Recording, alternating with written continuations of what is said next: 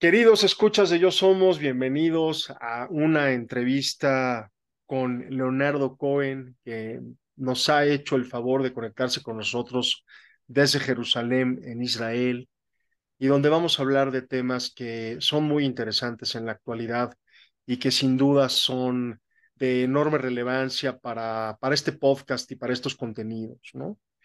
Hablamos mucho de unidad entre las personas, hablamos de que somos uno mismo, hablamos de que estamos interconectados, pero me parece que exactamente lo contrario es la guerra. La guerra que aparece y que sin duda es real y que no podemos dejar de lado. Entonces, en esta ocasión, agradezco la visita de mi gran amigo, amigo de la infancia, Leonardo Cohen, el cual ha estudiado religiones comparadas y historia de África en la Universidad Hebrea de Jerusalén y ahora se dedica a la historia del cristianismo con énfasis en Etiopía y la orden de los jesuitas. Y además dicta clases sobre historia del cristianismo en África y Medio Oriente e historia de Etiopía en la Universidad de Beersheba, en el desierto del Negev, en el sur de Israel. Eh, querido Leo, muchas gracias por, por estar aquí, muchas gracias por haber aceptado esta charla. Gracias a ti.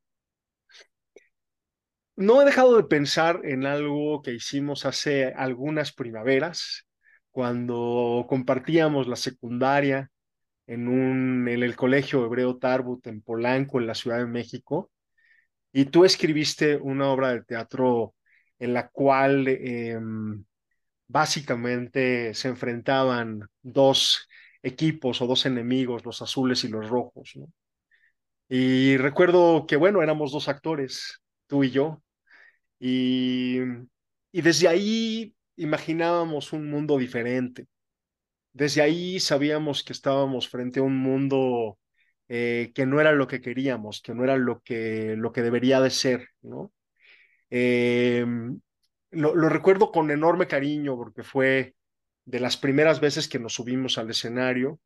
Eh, dejamos de lado el fútbol que nunca nos gustó jugar, siempre ver, pero nunca jugar, ¿no? Y pasábamos los recreos este, en el auditorio, en el viejo auditorio abandonado, por cierto, por, por, por razones de, del temblor, eh, nos metíamos ahí de incógnito y nos la pasábamos ensayando, eh, imaginando futuros diferentes, eh, pero también haciendo una crítica a lo que en ese momento estaba sucediendo en el mundo y a lo que veíamos desde nuestras mocedades, desde, nuestros, este, desde nuestras adolescencias en la secundaria, ¿no? Y bueno, vaya que ha pasado el tiempo, la, las geografías eh, son, son muy diferentes, tú llevas ya muchos años viviendo en Israel, ¿no? Eh, yo me he quedado básicamente en, en, en, esta misma ciudad en la cual nacimos los dos, en nuestra querida Ciudad de México, ¿no? Y y cómo no pensar, cómo no pensar en ti en estos momentos, cómo no pensar en ti eh, y, y, en todos los tuyos eh, a partir del 7 de octubre y de los acontecimientos trágicos eh, y terribles que ocurrieron en Israel ese día. ¿no? Entonces, pues bueno, lo conecto, hago un salto un poco extremo de casi 40 años o quizá más, ¿no? y y me gustaría empezar con eso, me gustaría empezar con, con cómo, cómo vemos, cómo miramos este mundo eh, y, cómo por el otro lado de pronto no tiene nada que ver con lo que imaginamos y con lo que verdaderamente eh, desde el fondo de nuestro corazón pensamos para nosotros, para nuestros hijos y para, y para los nuestros. Mira, gracias. Este, una de las cosas que estás con las que con las que empezaste a mencionar y me sorprendió un poco eh, es esta de la obra de teatro que hacíamos eh, cuando estábamos, no sé si era a fin de secundaria o a principio de la preparatoria,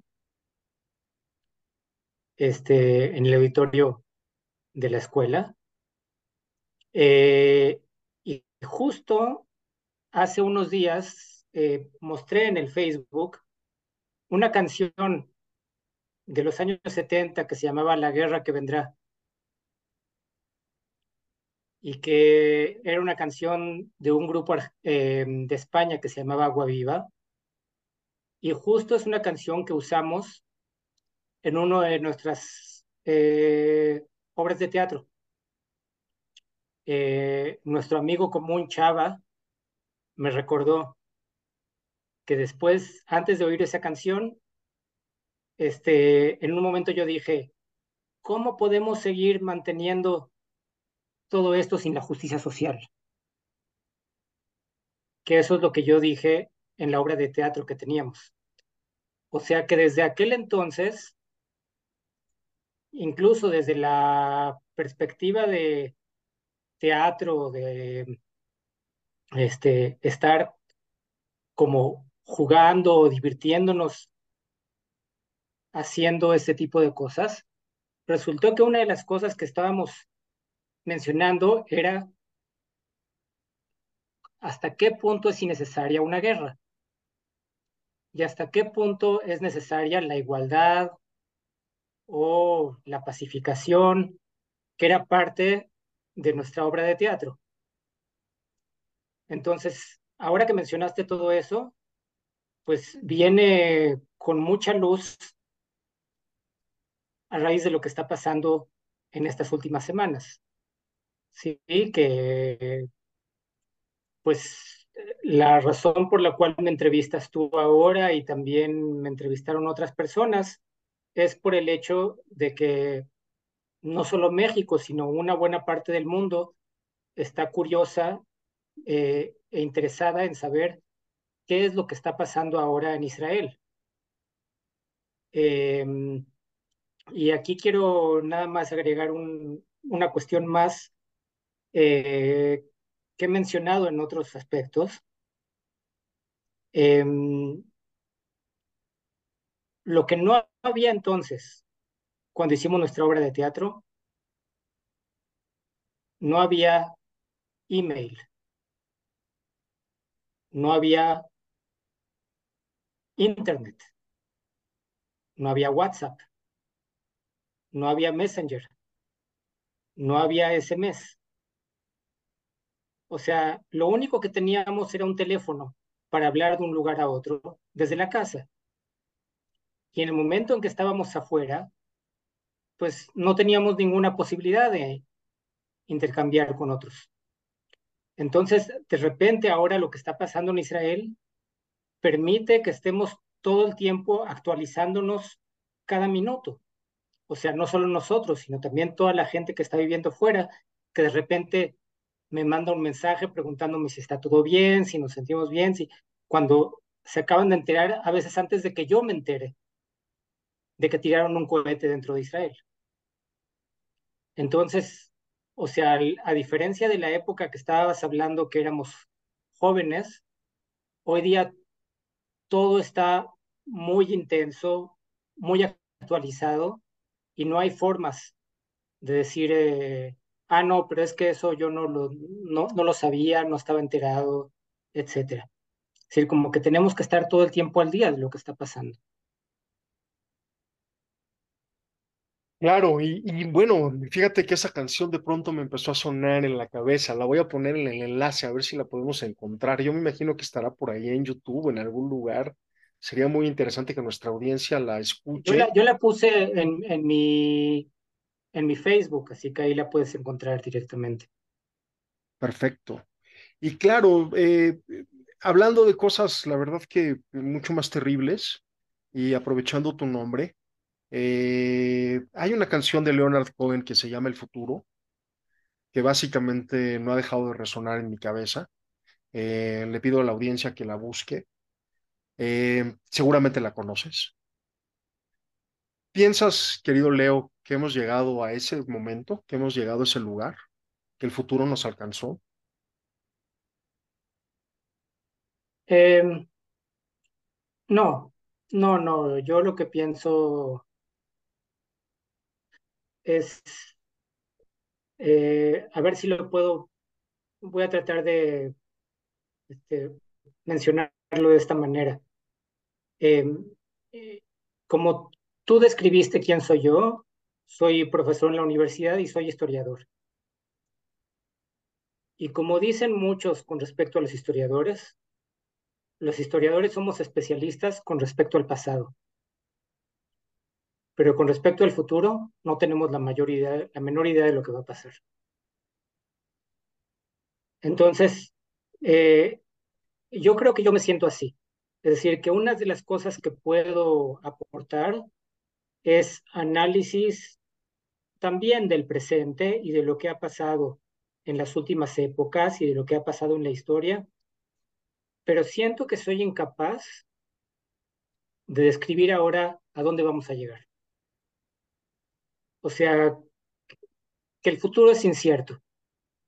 Ahora, por supuesto que hay que pensar de manera positiva, ¿sí? Y tratar de, pensar y de hacer cosas que puedan ayudar también a, las mayorías. Pero por otro lado, eh, sí, hay como que, es decir, si hubiéramos tenido, por ejemplo, esta conversación hace un mes, o sea, ¿qué podríamos haber sabido? No podríamos haber dicho nada de todo lo que pasó ahora. O sea, fue algo por completo una sorpresa. De hecho, empezó todo esto justo hace tres semanas, en sábado en la, sábado en la mañana.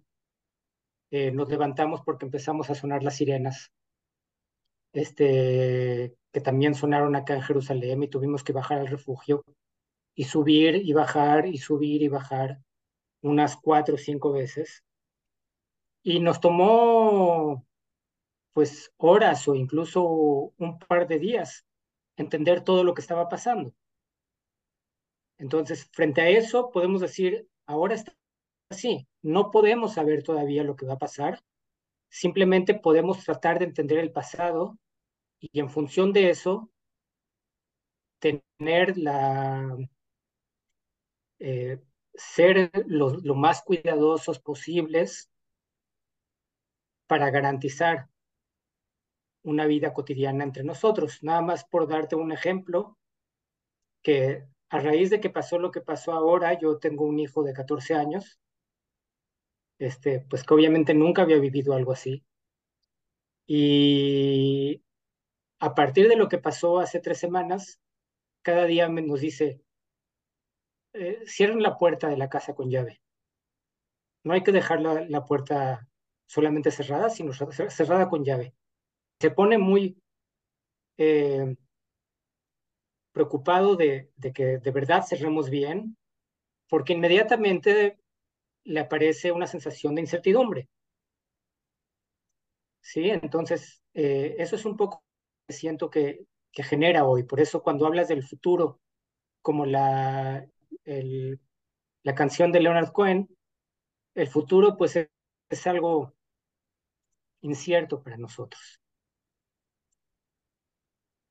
Totalmente. Mira, Leo, em, ¿cómo vives? Yo, a mí, me, si me permites, y corrígeme si, si estoy mal, ¿no? Pero eh, tienes también, aparte de tu vida académica, una vida eh, política, de activismo por la paz. Hemos estado incluso juntos en algunas manifestaciones por la paz en Tel Aviv y Jerusalén hace ya muchísimos años, ¿no?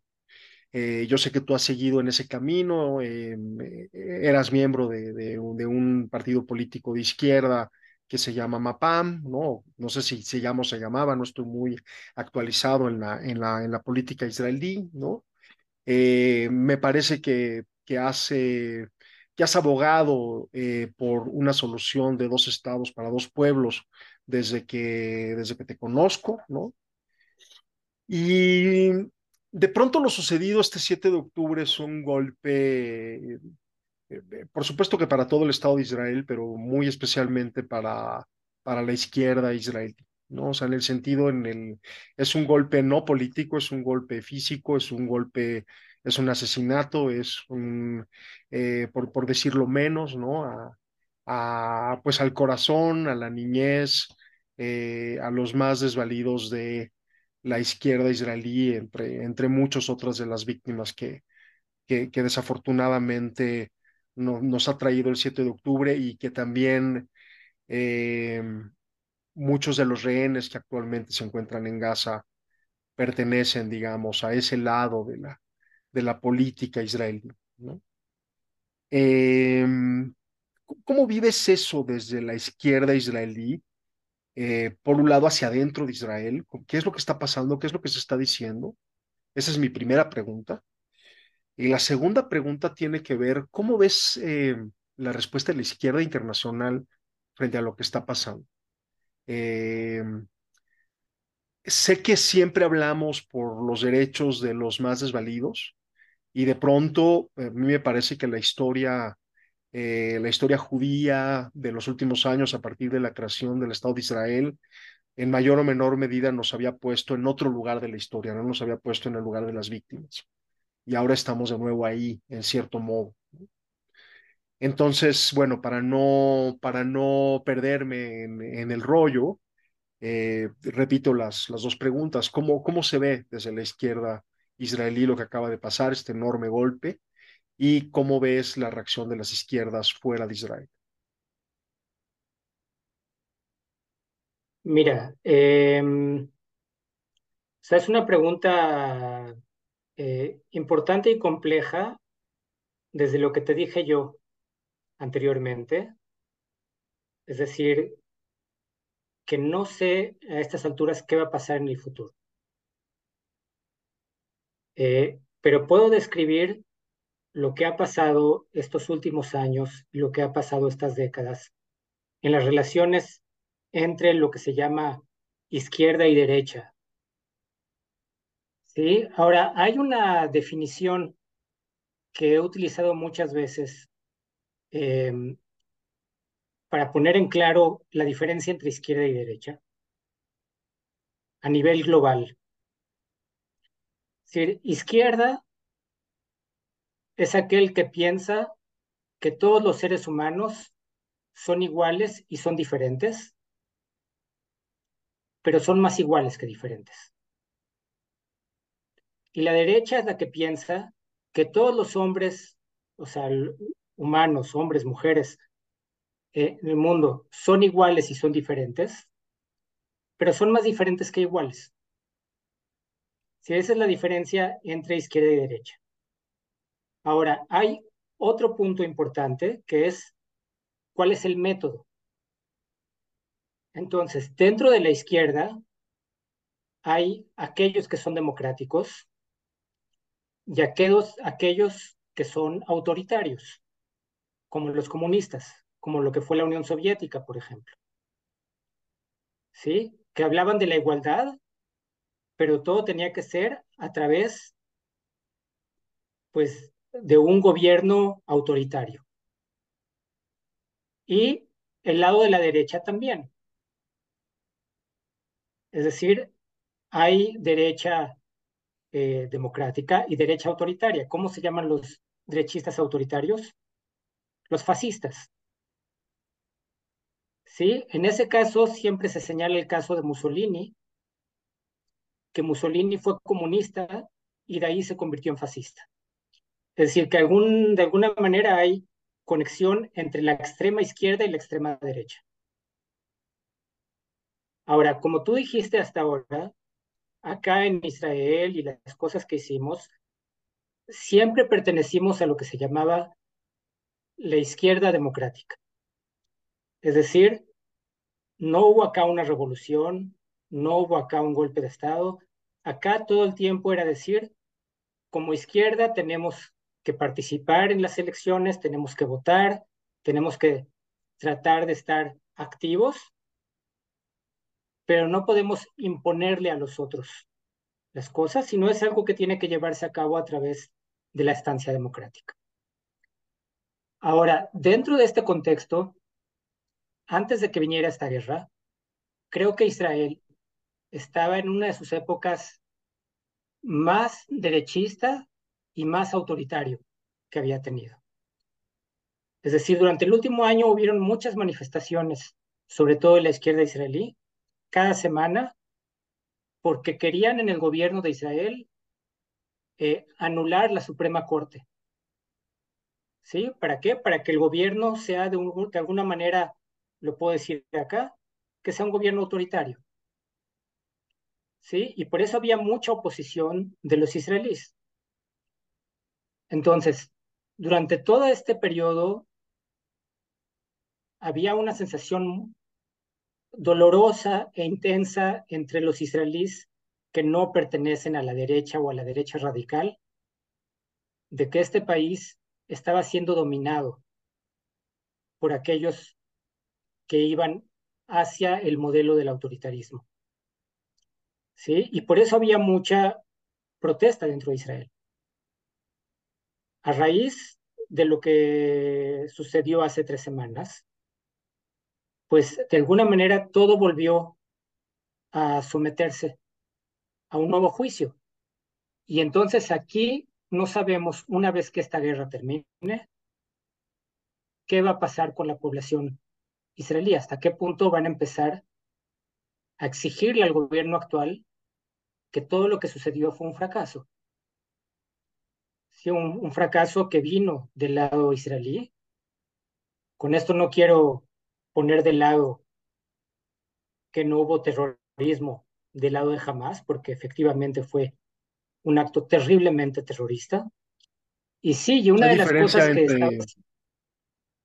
estamos que, hay diferencia, perdón, perdón, Leo, que te interrumpa, hay diferencia entre culpables y responsables, ¿no?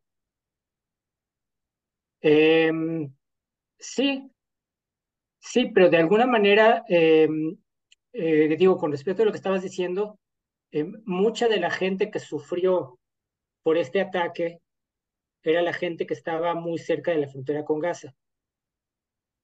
Y esas, toda esa zona, habían muchísimos kibutzim. Y muchos los de kibutzim son las granjas colectivas.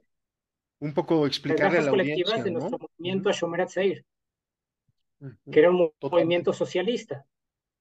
Claro. Sí, entonces, por empezar a mencionar eh, Nir Oz, Nirim, Nir Zikim, eh, eh, Gvulot,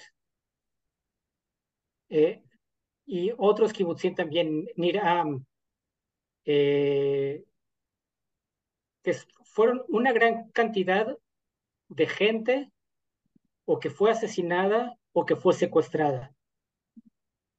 ¿sí? Em, y bueno, y dentro de esta, este contexto, pues, o sea, estamos todo el tiempo en una situación de golpe y de, trauma donde todavía no nos liberamos de todo lo que pasó. Ahora, eh, para terminar con respecto a tu pregunta y si quieres agregarme otras cosas, em, no me queda muy claro hasta qué punto el mundo, o podemos decir nosotros que pertenecemos a la izquierda israelí, hasta qué mundo, hasta qué punto el, mundo de la izquierda está criticando a Israel o está del lado de Israel. Yo creo que están las dos corrientes. Sí, yo creo que hay, yo he recibido muchos mensajes de gente eh, que se solidariza con nosotros, pero por supuesto que hay corrientes muy importantes de la izquierda universal o en, en América, en Europa, etcétera, que ha habido a Israel durante todos estos últimos cincuenta y tantos años como un país colonizador, como un país que está controlando territorios palestinos sin darles derecho y sin darles ciudadanía. Y que desde ese lado ellos ven esto como una especie de rebelión contra el autoritarismo israelí. Eh, yo no estoy de acuerdo, no lo veo desde esa perspectiva, pero es un poco para poder entender esto que estás tú tratando de explicar, de que hay una izquierda específica en Israel que está muy activa y está eh, todo el tiempo luchando por los derechos, eh, tanto de nosotros como los derechos de las minorías, y por otro lado, sí, yo sé que hay partes en el mundo donde siguen viendo esto como parte de, una, un problema israelí y no de un problema palestino. Claro. Eh, ¿Cuál es tu visión? ¿Cómo lo ves tú? Em, mira, mi visión es así. Eh, yo,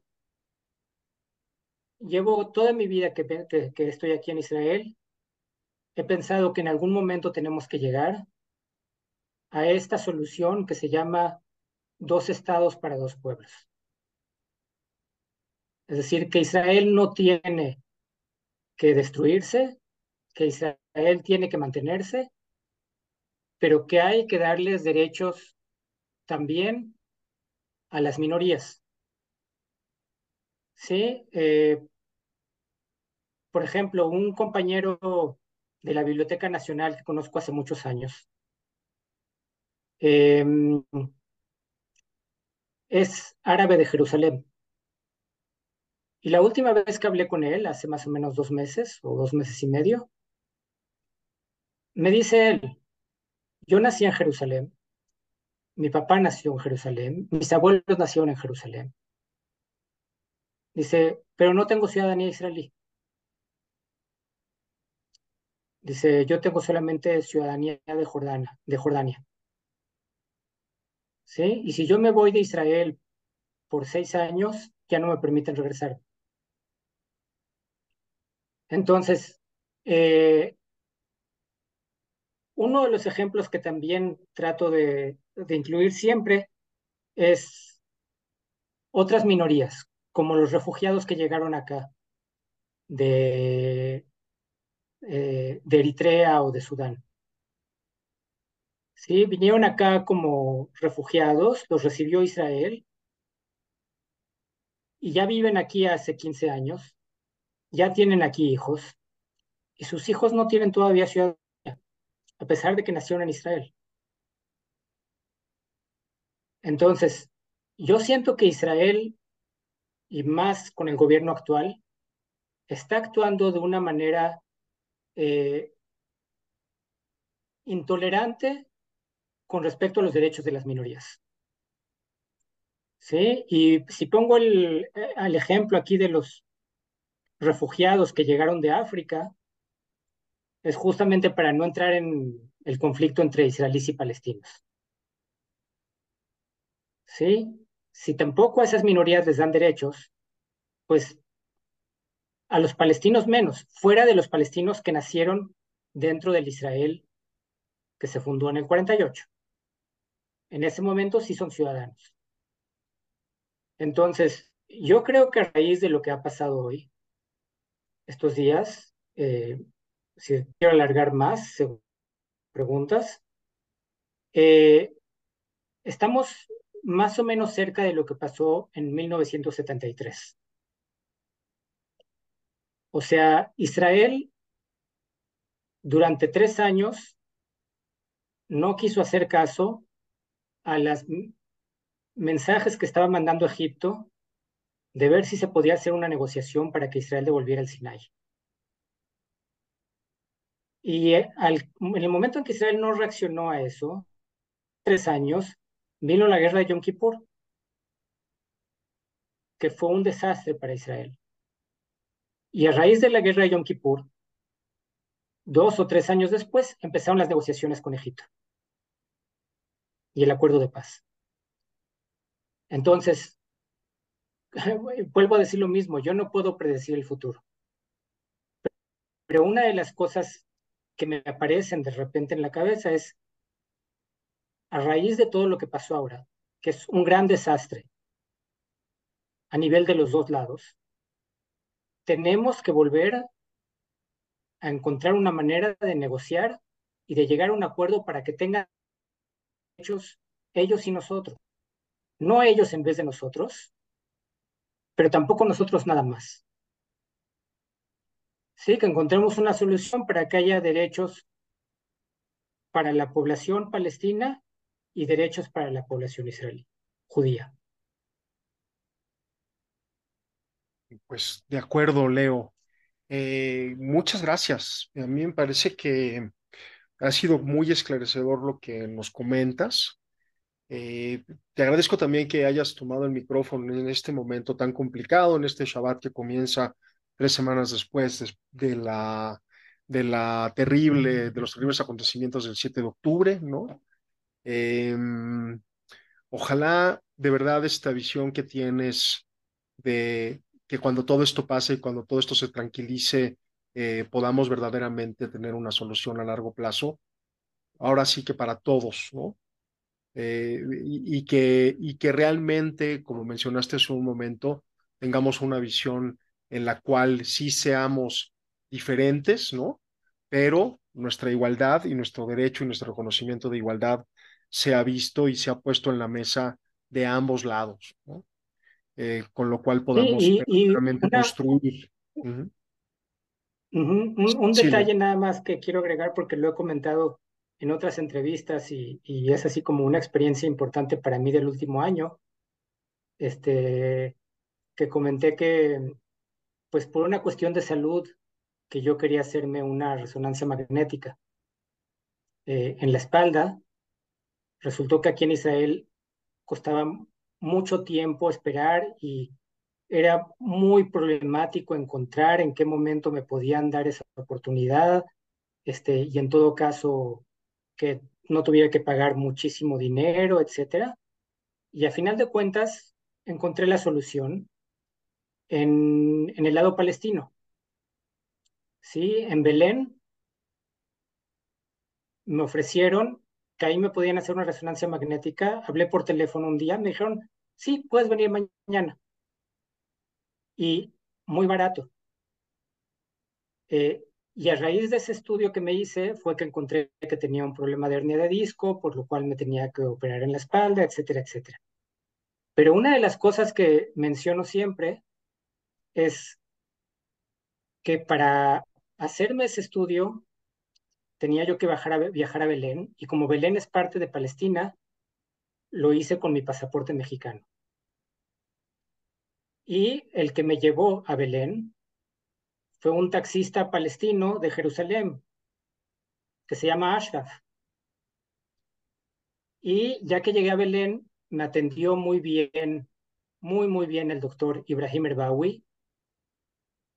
Fue el que me, me hizo el estudio, me permitió que entrara a su oficina, hablar conmigo, lo comenté en otros lados, me ofreció un chocolate, me dijo que él conoció México, todo el tiempo hablando con él, eh, en inglés. Y ya después que volví a, a Jerusalén, vino a darme fisioterapia eh, una persona de acá de Jerusalén que se llama Musa. Entonces, ¿por qué menciono yo mucho este caso? Porque digo, Ashraf me llevó a Belén, ahí me atendió Ibrahim Erbawi, y cuando volví a la casa, la terapia la recibí de Musa. O sea, que gracias a los palestinos pude hacer todo lo que hice ese día. Entonces, de ello digo, es que tenemos que convivir con ellos. O sea, Musa, Ibrahim Erbawi y Ashraf no son terroristas por ser palestinos. Es más, son gente que coopera, que nos ayuda y que nosotros cooperamos con ellos. Y entonces esa es como la parte cotidiana que hay que poner el énfasis. Hasta qué punto cada vez que salgo a la calle, si me encuentro algún colega o algún amigo que es originalmente palestino, es como el poner en claro que no estamos uno en contra del otro. Sí, y que, y que tenemos que luchar uno por el otro, porque uno puede ayudar al otro eh, todo el tiempo.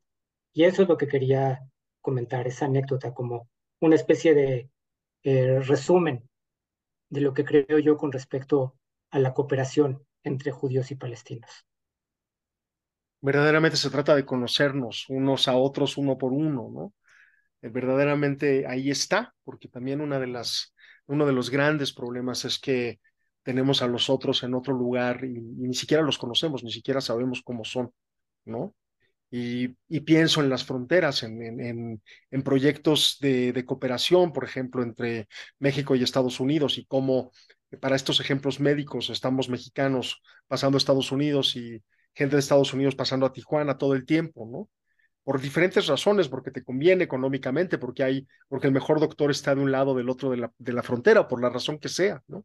Porque al final de cuentas somos vecinos, porque al final de cuentas eh, somos iguales aunque somos diferentes, aunque afortunadamente somos diferentes. Querido Leo, un enorme abrazo hasta Jerusalén Muchas gracias por esta charla en estos momentos. Eh, te deseo a ti y a los tuyos eh, de, de, paz, paz, amor, un Shabbat Shalom, un, un, un Shabbat de, de, paz, un sábado de descanso eh, pleno.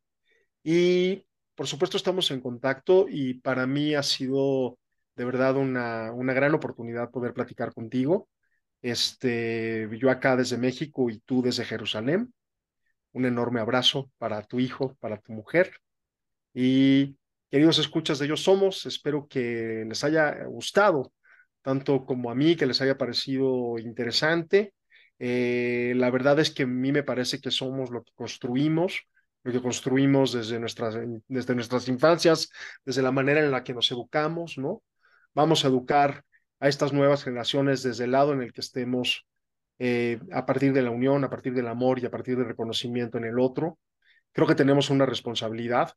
Eh, yo soy profesor de comunicación y de mercadotecnia, tú eres profesor de historia, pero a final de cuentas somos formadores y no hay que perder eso de vista, ¿no? Formamos, formamos conciencias y, y formamos personas íntegras y eso es lo más importante. Las asignaturas que damos de verdad que son secundarias. Muchas gracias, querido Leo. Gracias de nuevo, queridos escuchas. Gracias ti, Y un enorme abrazo para todos.